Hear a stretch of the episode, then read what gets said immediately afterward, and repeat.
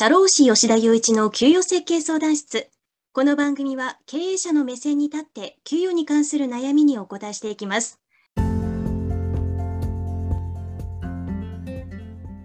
はい、それでは今週も始めていきましょう。えっと、今週は2023年4月1日から、まあ、月60時間を超える時間外労働の割増賃金が引き上げられますという話をします。で、まあ、これどういう話なのかって簡単にお話をするとですね、基本的に会社がスタッフさん残業させた場合っていうのは、2割5分増しの25%増しの給料を払わなきゃいけないっていうのが原則的なルールなんです。で、これは、まあ、あの、今後もそうなんですけれども、まあ、現行法でも大企業だと、まあ、いつまで何時間働かせても25%かっていうとそうではなくて、月間60時間を超える残業させた場合っていうのは、大企業の場合はもうすでに50%増やした残業手当を支払わなきゃいけないですね。中小企業はまだそういう状態にはなってないんです。で、それがついに中小企業においても、まあ、月60時間を超える、ま、時間外労働の部分に対しての割増賃金のあの割増率が25%から大企業と同じ水準の50%に上がるという話です。で、まあ、これに向けて、まあ、会社として、まあ、中小企業は何をしなきゃいけないのかっていう話をしていきます。まあ、まず単純ですけれども、2023年4月1日以降の給料については、まあ、60時間以上残業した場合は、割増賃金のあのパーセンテージっていうのが50%に変わりますから、給与計算ソフトのこう設定変更っていうのは必要です。で、これ変更してないでそのまま計算ししちゃいました。で、60時間残業してましたってなったら、それはそのまま賃金の未払いにつながるので、場合によっては、こう、まあ、タイミングによっては、こう、労働基準監督署が入ってきたときに、賃金の未払いですねとか、まあ、上場審査の過程で賃金の未払いがありますっていうふうな指摘があって、上場審査のスケジュールが遅れたりとか、まあ、そういったことになるわけです。なんで、まず、事務的な話なんですけど、給与計算ソフトの設定変更しましょう。で、次に、まあ、就業規則の変更も必要です。まあ、通常、あの、割増率、うちの会社で残業したら何パーセント給料が増えるのかっていうのは、あの、何パーセント増えた給料が支払われるのかっていうのは、就業規則に書いてあるはずなんですね。で、多くの中小企業の場合、25%って書いてあると思います。で、これをまあ60時間を超えたところに関しては、50%にしますよっていうのを記載する必要性がある。まあ、つまり就業規則を書き換えなきゃいけない。変更しなきゃいけないという作業があります。で、まあ、これがまあ最低限やらなきゃいけない事務的な作業なんですけれども、場合によってはその給与設計を見直さなきゃいけないような会社もあります。まあ今の時代、まあかなり珍しくはなってきたんですけれども、固定残業手当の中に60時間を超える分の時間外労働に対するあの残業手当を含んでいるなんていうケースだと、60時間超の部分のあの1時間の残業単価っていうのが変わりますから、固定残業手当の金額を増やしたりとか、まあ、もしくはその中に含まれている残業時間を減らしたりとか、そういう調整が必要になるんですね。なんでまあ、まあ、あんまりないですけれども、固定残業手当を60時間以上設定している会社に関しては、まあ、今回何か、何かしらの見直しが必要になります。給与設計の部分で見直しが必要になるので、未払いがないように設定をし直した方がいいですね。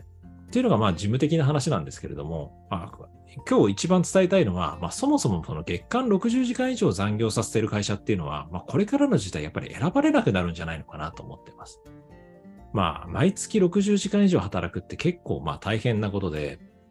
あの、まあ私もそれくらい働いた経験もあるし、まあ今、まあ会社経営者って立場もあるんで、まあ結構たくさん働いてるんですけれども、まあ一般のスタッフさんでやっぱり毎月60時間ってなると、まあ単純計算すると1日3時間ぐらい残業してることになりますから、ま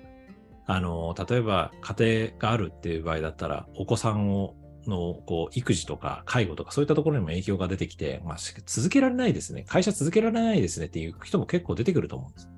なんで、まあ、あのー、今人手不足で人材採用とか、まあ、定着とか困ってる会社が多いと思うんですけれども、まあ、60時間以上働かせる可能性があるんであれば、まあ、そもそもそこを見直した方がいいんじゃないですか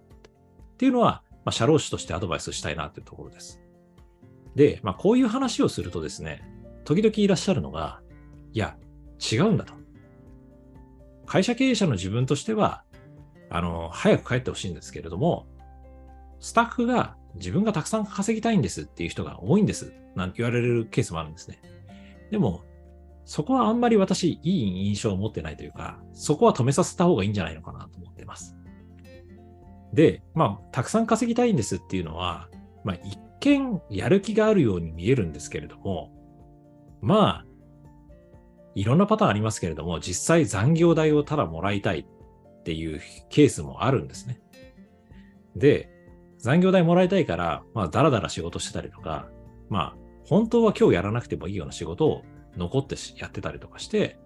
まあ、それで残業代を含めて、こう、まあ、生活設計をしている。まあ、いわゆる生活残業みたいなケースもあるわけです。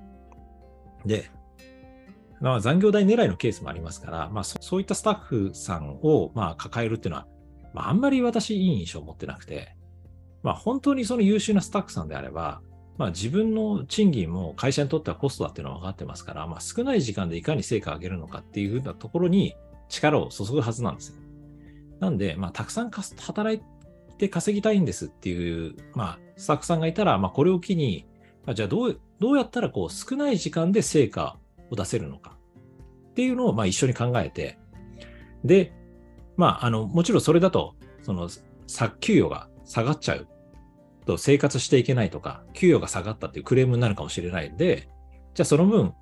毎月の給料を上げましょうかとか、場合によってはこう、成果に応じて賞与を出しましょうかとか、そういう別の方向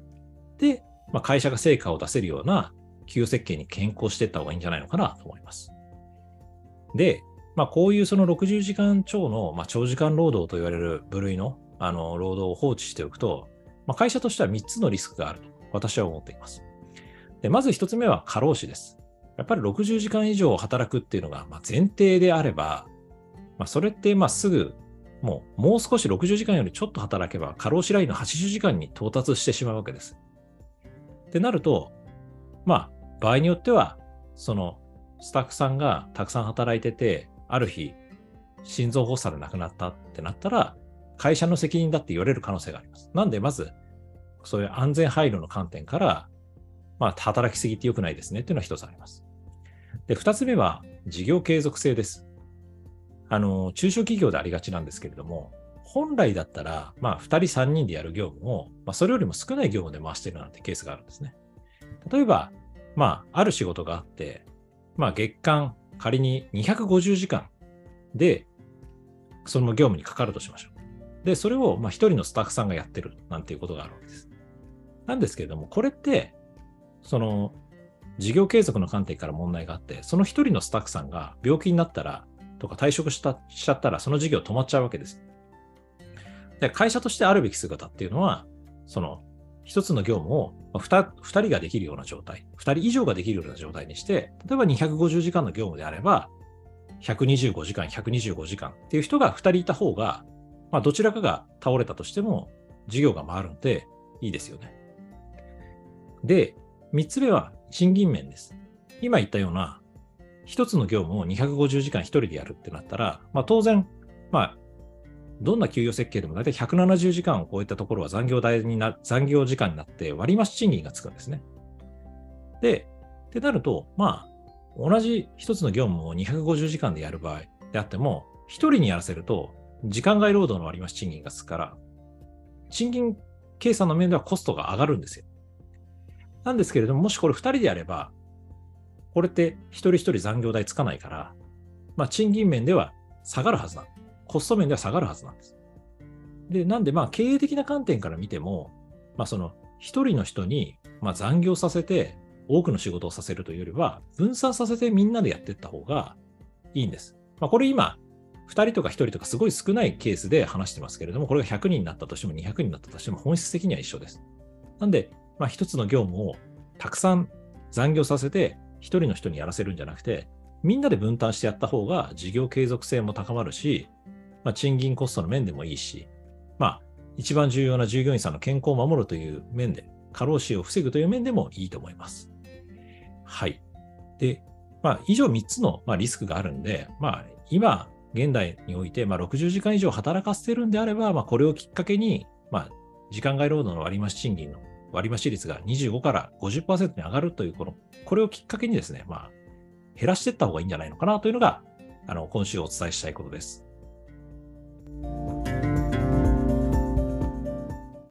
ツイッターでも給与について発信しているので、ぜひフォローお願いします。DM も受け付けているので、お困りごとがあればお気軽にご相談ください。社会保険労務士法人ワンハートのホームページからもお問い合わせいただけます。以上、社労士の吉田祐一でした。次回の放送もお楽しみに。